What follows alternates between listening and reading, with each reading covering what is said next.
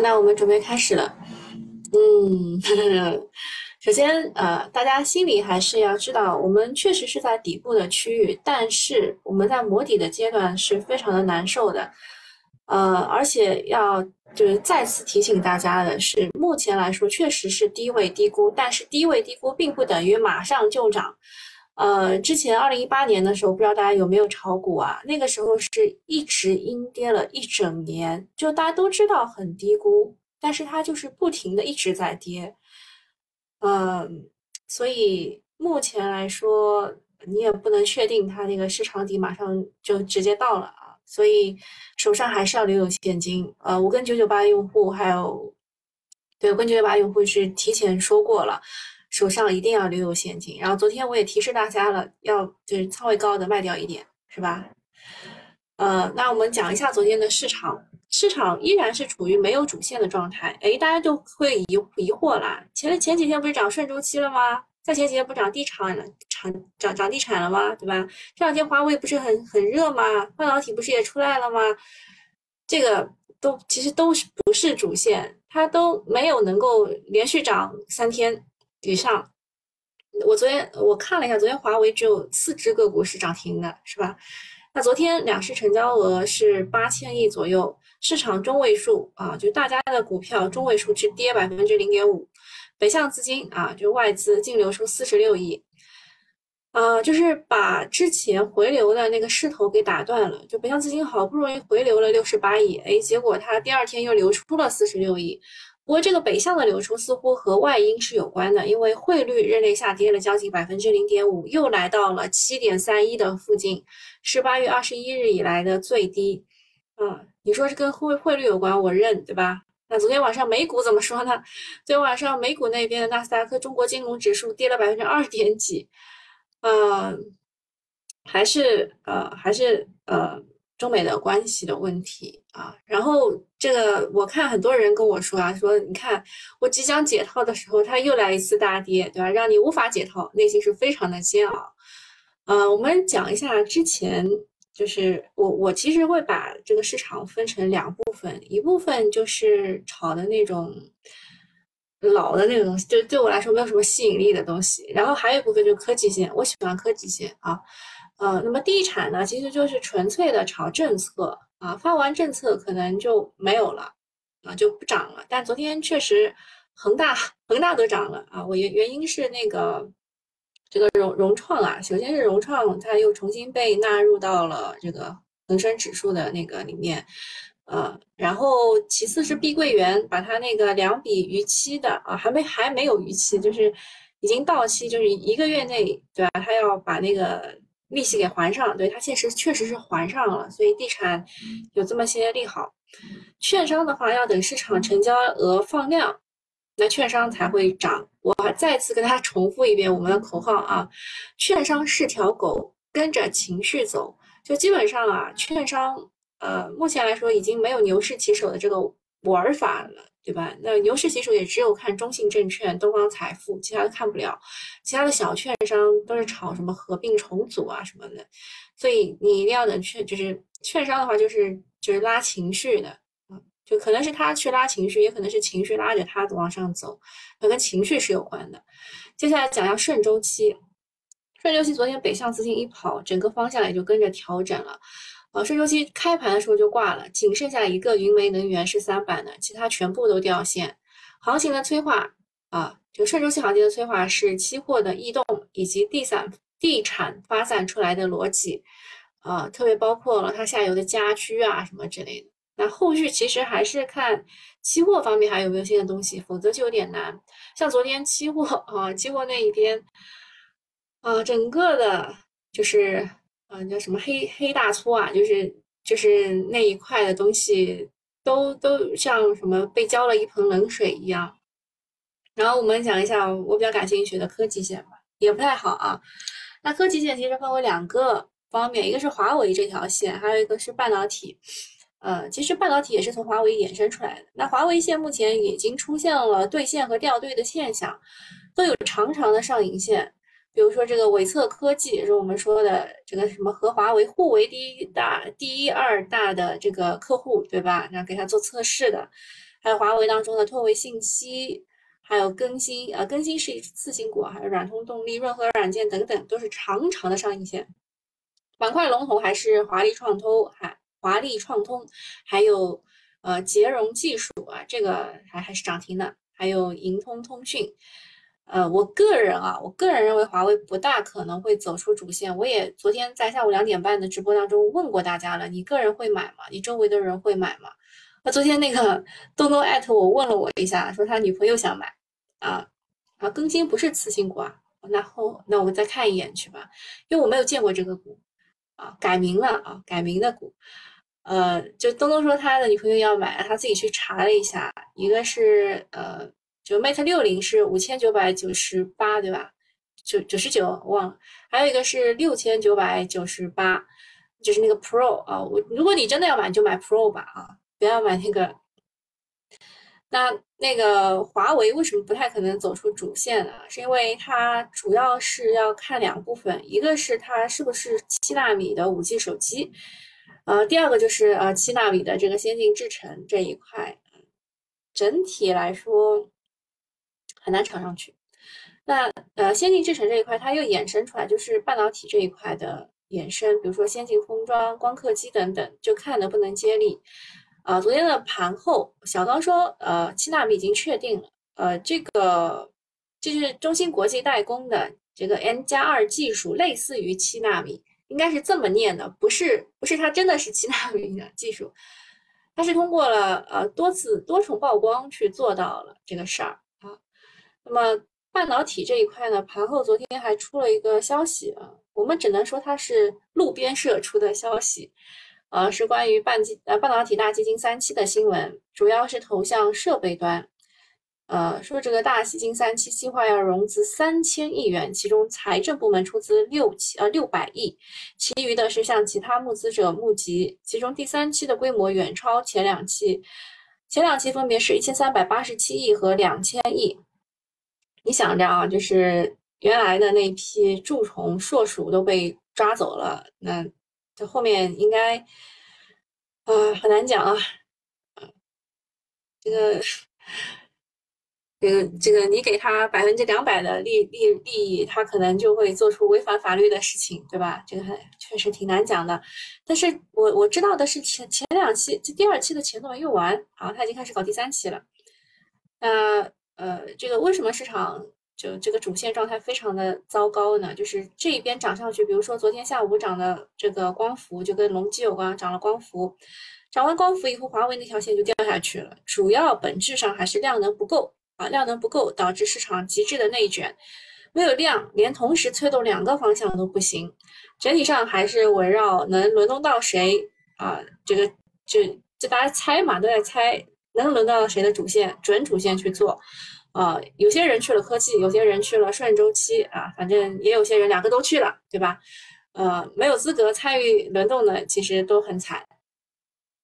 那我们看一下昨天的热点新闻，第一个是隆基正式确定是要以 BC 电池作为公司主要技术路线，并表示在接下来的五到六年，BC 电池会是晶硅电池当中的绝对主流。近两年，光伏产业的技术创新非常的活跃，从 PERC 到 TOPCon 到 HJT 到开采矿又到 BC 电池，各种技术路线齐头并进，新技术落地并加以呃并加速旧产能的淘汰，对产业链来说是一件好事啊。那我们讲一下隆基的这个事儿啊。昨天光伏板块的逆势上涨，原因就是隆基在中报业绩交流会里面说了啊，它要以 BC 为主流。然后不少的机构马上就大力的认同隆基所说的，说，呃，BC 会作为平台型的技术，可以与 PERC 呃 HJT TOPCon 这种技术去结合，做一些其他的多种路线，对吧？这个事情还是要辩证的去看待的，因为隆基其实最近一一一最近一年吧，一直在切换技术路线。之前他说他要搞 HPBC，然后两月份的时候又说要搞 TOPCon，八月份的时候要冲。呃，HJT 到九月份又变成了 BC 电池，又是主流了。嗯，大家也可以去了解一下隆基自己的看法，我觉得他不一定对啊。比如说他在 TOPCon 技术的判断上，隆基对比其他的一线组件都是落后的。另外那些吹捧，呃，那个就是那些机构吹捧的 BC 电池的概念公司啊，昨天都大涨了。比如说我们看的那个第二激光，对吧？二十厘米的涨停，还有绝缘胶的那个广信，对吧？都是二十厘米的。呃，个人认为它还是偏向于炒预期的，基本面跟不上的话，短期如果涨很多，还是要高抛。呃，我昨天看了一下龙虎榜，确实资金都在跑啊。那大家如果呃持有光伏板块的话，也没有必要特地去参与这个东西。呃，不过希望这件事情能够引起市场更多的关注，吸引更多的资金去去到这个光伏的行业，就像华为发布 Mate 六零 Pro 一样，带动相关的板块公司反弹一波。然后去年在股东大会的时候，他们的钟总啊也是说了同样的话，就明确技术什么的，啊，但今年这句话呢，直接引爆了 A 股相关的标的的暴涨。虽然更多还是交易层面的因素，呃，但是我们必须要给他安排一个更为宏大的叙事，就是在融资政策收紧之后，隆基要重夺二级市场的定价权。呃，然后啊，就是小作文推荐的是相关的产业啊，比如说激光设备、POE 胶膜、丁丁基胶等等，啊，推荐的是赛武技术啊，它是提供的是焊线胶产品，海优新材提供的是 POE 光伏胶膜等等，啊，这是昨天的第一大新闻，但我感觉就是有点，就只能是做好功课吧，今天可能就是啊，直接直接打个低开都有可能的。第二件事情是摩根士丹利啊，它突然转向看好中国，预计未来三到六个月内可能会出现更大规模的宽松措施，并且加码特殊再融资债券，同时预计 GDP 增速在第四季度加快至环比百分之五。上个月还在唱空的大摩，这就翻多了啊，一定程度也反映了外资的态度。但是他们他们来回这个变脸速度很快啊。第三件事情是，八月份的财新服务业 PMI 是五十一点八，比七月份下降了二点三个百分点，是年内的最低。这个比我们预计的要差啊。那么为什么差呢？啊，它是服务业，那外需下降其实是环比走低的原因，内需相对稳定，就业也维持韧性。呃，整体虽然走低，但是它还在扩张区间，而且近期有一系列的政策呃措施落地，后面。嗯，不用太担心，我这个话我都说不出口啊。就是我们预计的是八月的数据，其实应该是要比七月份好的。那其实呃，财经呃就是服务业的 PMI 其实是一直呃比其他的要好，比其他的数据要好的。然后它掉了，有点担心啊。第四件事情是有关部门下发通知，推动建立健全医用耗材医保准入制度，称坚持保基本的功能定位，将临床必须、安全有效、价格合理的医用耗材按程序纳入医保支付范围，推动耗材进医保有望带动销量。嗯，呃，之前那个骨科的那个医用耗材，然后那个什么，就心脏搭桥的医用耗材。就这种吧，进了医保之后都不怎么样。就本来以为是它可以通过一项单品去带动它其他的这个单，其他的这些大大大大大单品吧。但是以量换价这件事情没做成啊，就是价格下降了，但量没起来啊。所以对于医疗耗材的公司来说，打个问号。呃，最后一件事啊，这个热点新闻当中提到的是酱香拿铁销售大火。茅台表示，未来将成为常设产品，长期推出。酱香拿铁的火热更多的是反映年轻人啊猎新猎奇的心态，短期现象级的产品放到长期销量也不太好说。之后不是还要搞什么酱呃那酱香巧克力嘛，对吧？虎说都医美了还差钱吗？必须买最好最贵的。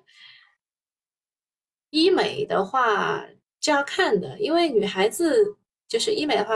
就三个月到半年，可能就会要重复的复购的，要重重复购物的，呃，因为你看到过自己变美了以后，你就会不太能接受自己又变丑了啊，所以他们会重复重复，呃，然后再讲一下这个茅台这个事儿，我看到最瓜三就是最狠的吐槽就是，啊，连茅台都开始散卖了，那 A 股本来说一百零一股、一百零二股这样卖给我们，对吧？连茅台都低几低这种散卖了。然后还有一些其他的资讯，关于商品期货啊，昨天午后尾盘突然掉头向下啊，就是给黑色系泼了一盆冷水。至于为什么会突然的下跌，市场普遍预期是关于近期国家在大规模的开展对央企国企的业务检查，一份相关的文件在广泛的传播，估计是禁止以大宗商品为名，啊为名行对外提供融资之便，啊，然后美元走强，啊美元走强才导致的我们人民币的贬值啊。主要原因可能是，呃，澳联储不加息，加上欧洲的 PMI 数据偏弱，再加上欧央行官员态度偏鸽，啊，就是一揽子的货币都在贬啊，所以美元走强。然后下一个事情是，昨天火电不是涨得很好吗？是因为这个容量电价的原因。说容量电价其实应该是在每千瓦一百五十块到一百八十块之间。数据是针对参与调峰部分装机，就是百分之五十到百分之三十这一部分，与抽水蓄能容量电价呃对比，基本和造价成正比。未来火电的收益会从单一的电量电费变成容量电费加上电量电费，收益更加的稳定，有利于提升火电的估值。同时呢，火电灵活性改造也迎来的放开的预期。呃，昨天像清达环保、龙源技术都有涨。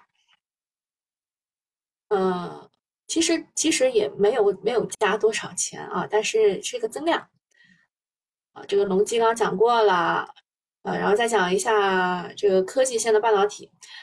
呃，半导体呢其实是路边社报道，呃，你们应该知道是谁啊？就就改个字嘛，呃，路什么社对吧？他报道说国家准备成立半导体三期的大基金，规模达到呃三百亿，然后所以外媒说的是。呃，再拨四百亿美元研发芯片，呃，重点投资的是设备、半导体设备领域。临近 A 股收盘前六分钟，出了一个大基金的新闻，A 股可能还来不及反应，但是港股的半导体也没有任何的波澜。但是据群里老师的透露，说是真的啊，最近管理管理人在招标啊，大家都在都在疑问，说二期不是还没投完吗？啊。那一期一三七八亿，二期两千亿，这次三三期三千亿，如果是真的的话，意味着三期差不多是前两期之和，力度很大。这个消息利好的是半导体各细分方向的龙头股啊，重点关注的是大基金入股的公司啊，因为半导体的材料设备是我们的薄弱环节，像是光刻机、刻蚀机、薄膜沉积设备、清洗机，目前国产率都是不足百分之二十的，这个是我们必须突破的啊。当然，一切还是要以官方的消息为准。呃，讲一讲个股吧。呃，测试的设备的话，有呃金测电子、中科飞测、长川科技、华丰测控等等。当然，目前来说涨得最好的还是伟测啊，伟测科技，因为它跟华为有关。呃，国产之光啊，就是代工厂，就是中芯国际啊，对吧？然后核心设备的话，当然还有一个华虹半导体，但是它它它它不是很先进啊，它不是先进制程，所以没有人提。还有核心设备的话，有北方华创、中微公司、拓金科技、新源微等等。那半导体光学设备的话，其实就是提到了光刻机这一块，有福金科技、茂来光学、苏大维科、哦苏大维格等等。还有零部件有国立股份、中磁电子、新来英才、富创精密等。相关材料有这个新森股份、路维方邦，哎，这个都是 PCB 啊。然后德邦啊、华正、华正新材。呃，也是 PCB 啊，鼎龙，鼎龙是抛光电，抛光抛光电还是抛光液，我又搞不清了。冠石还有雅克，呃，还有金鸿、江峰啊，江峰应该是已经有量产的了啊，江峰电子。然后我们看一下小作文吹的啊，小作文吹的说呢是，呃，有二十六家半导体公司获得了机构的调研啊。然后当中有包括中科飞测，它获得了两百三十六家机构的调研，呃，产品需求受下游的这个什么扩产啊计划，还有这个新的影响，随着设备国产化推进和公司的产品种类的不断丰富，预计全年的订量订单量会增长。啊，安吉科技啊，我一直搞不清啊，安吉是抛光液对吧？那那个鼎龙，鼎龙股份就是抛光电啊，它部分的产品已经获得了海外的订单。金测电子，呃，说是呃制造过程当中检测设备的需求有这这个倍增啊，倍量增长。然后下一件事情，昨天也刷屏了，李迅雷，李迅雷啊，也是一个啊专家吧，专家。他发文称呢，在过去的一个多月里，出台了降息、降印花税、大股东减持新规、鼓励中长期资金入市等一系一系列的举措。如此多政策出台，指数的表现似乎并不强劲。为此，不妨可以考虑设立资本市场平准基金。当市场出现过度恐慌或非理性下跌时，可以起到市场稳定器的作用。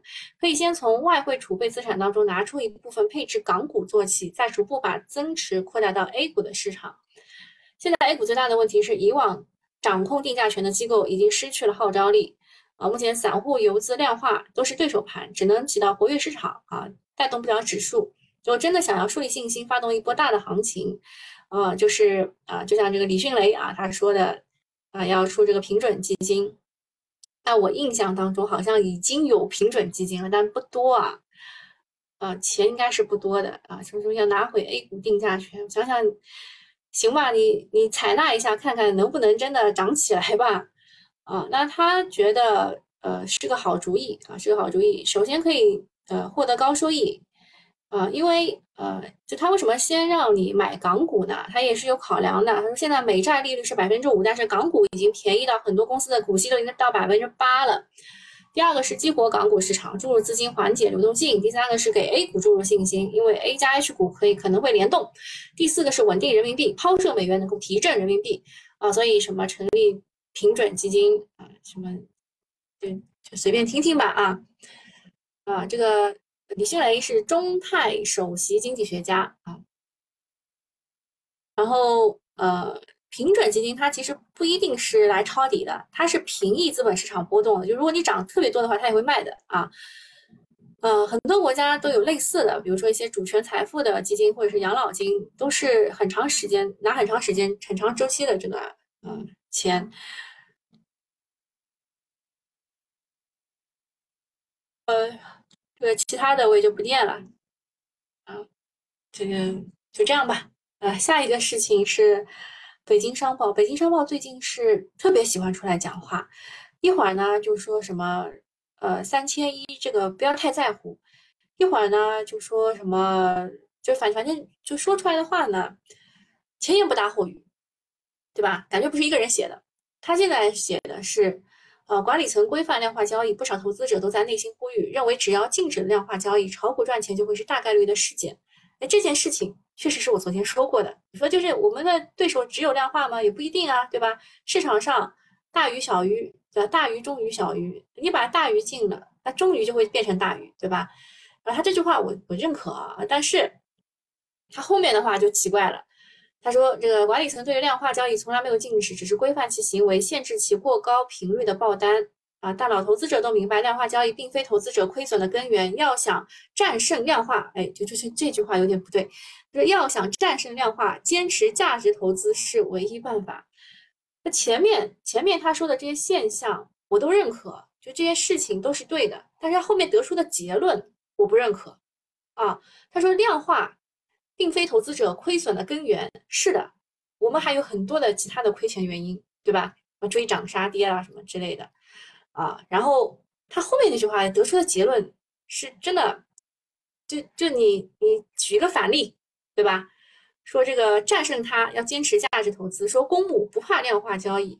我感觉写写这个文章的人应该是不炒股的，典型这是站着说话不腰疼。你鼓励价值投资是没有错的，但是是一个市场如果只有一个策略才能 战胜量化，不是正说明量化很有问题嘛，对吧？啊，然后我看平常心说，他说这个市场的根源其实就是是股指期货，对吧？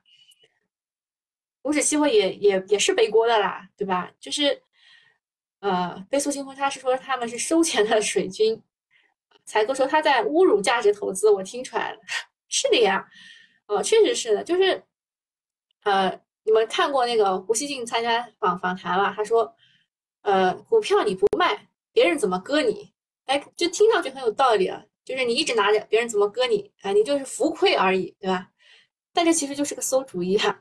然后旁边就你们看那个刘继鹏教授，他表情都忍不住在翻白眼了啊啊！确实就是 A 股是不太成熟啊，让量化如鱼得水。但是成熟的市场，散户也不是量化的对手啊。就就是美股散户是少了，量化占了百分之六十以上，那大家都是机器人，彼此就不太好割了。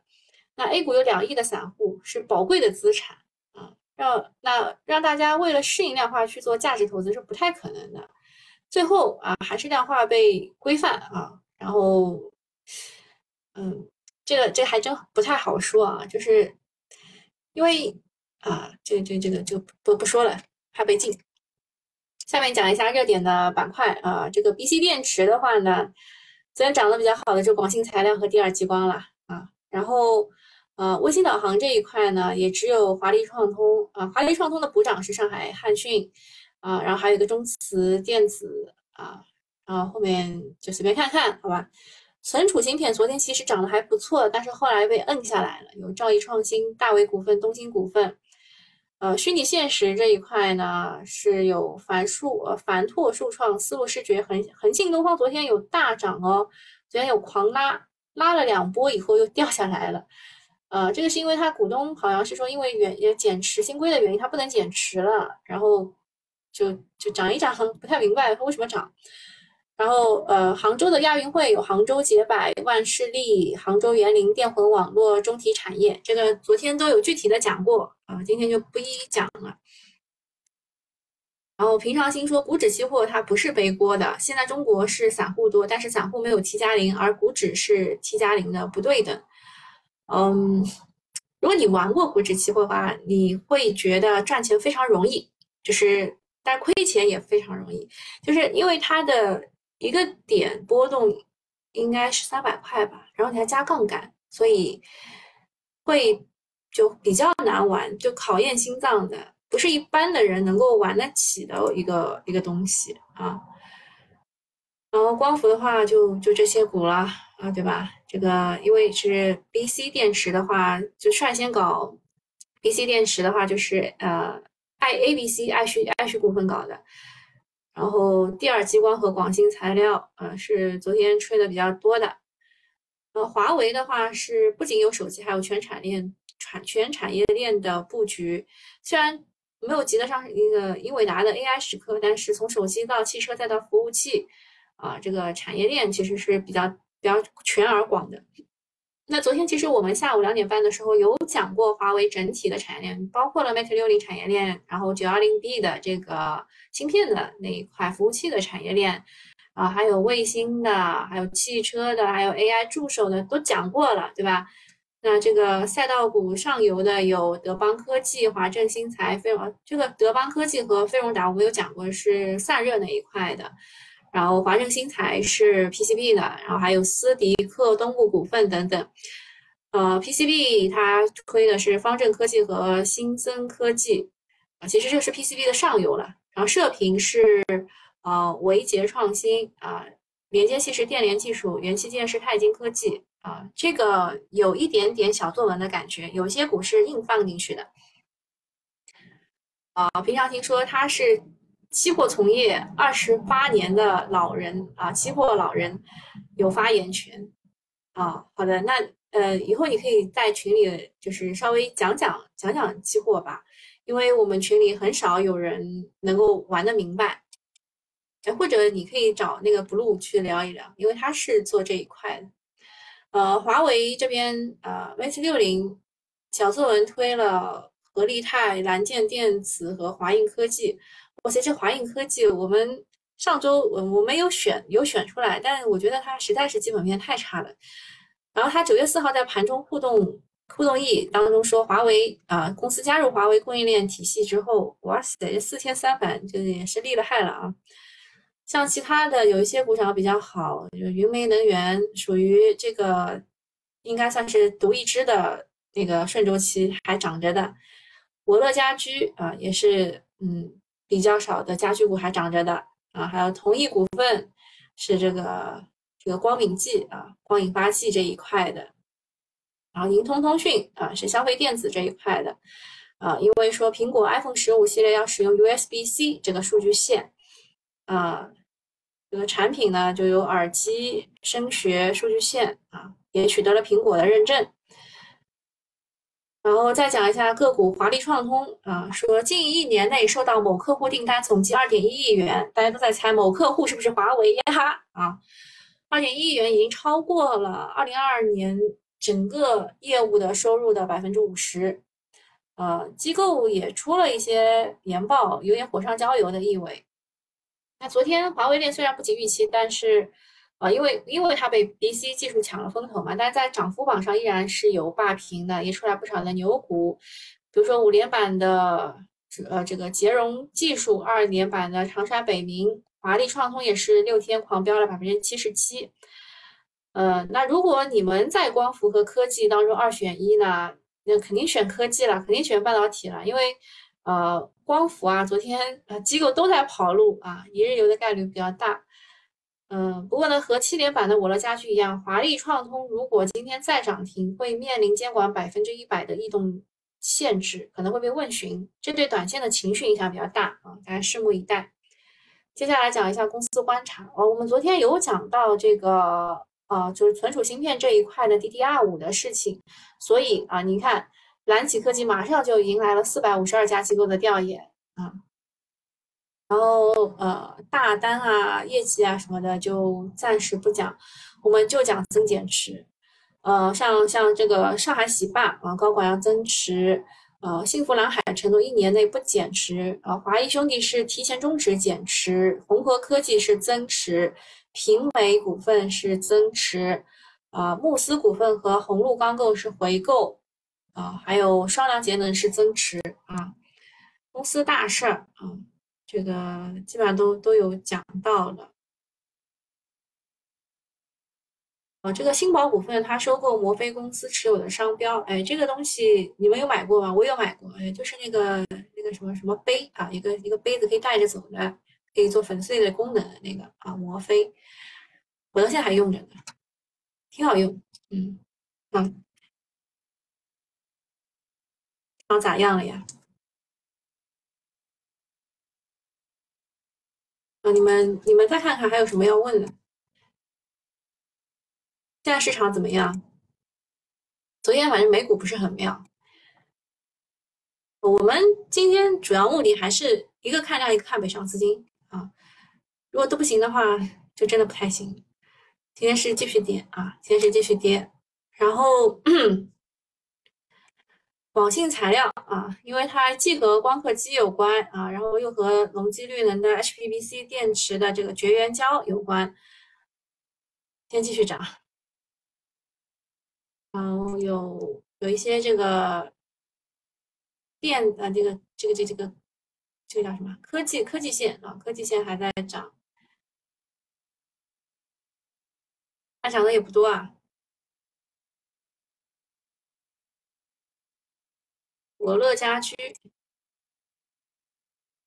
也溶解技术应该算是市场的高标了啊。嗯，不知道为什么资金会选这个，要么流通市值小，要么有什么有什么原因？应该华丽创通。啊，华丽创通继续在涨，这个算是华为 Mate 六零的龙头股了。还有什么？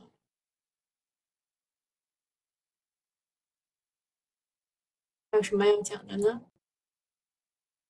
没有什么大涨的股啊。哦，张江高科它也是跟光刻机有关的。嗯，因为上海它是上海微电子的第四大股东。其他还真没什么好讲的，大跌的呢，啊，大跌的这个你们之前有人来问过的，我说这个是法院的数据要素概念股，对吧？海能也大跌了，然后昨天狂吹的青达环保，哎，又跌回来了，哎，今天大家为什么？哦，平常心说他今天是短线看生猪和农业的一部分，是因为猪有什么消息吗？是有什么消息吗？最近没有跟踪哎，不过确实位置是有点低了。好，那今天就这样了，好，大家拜拜。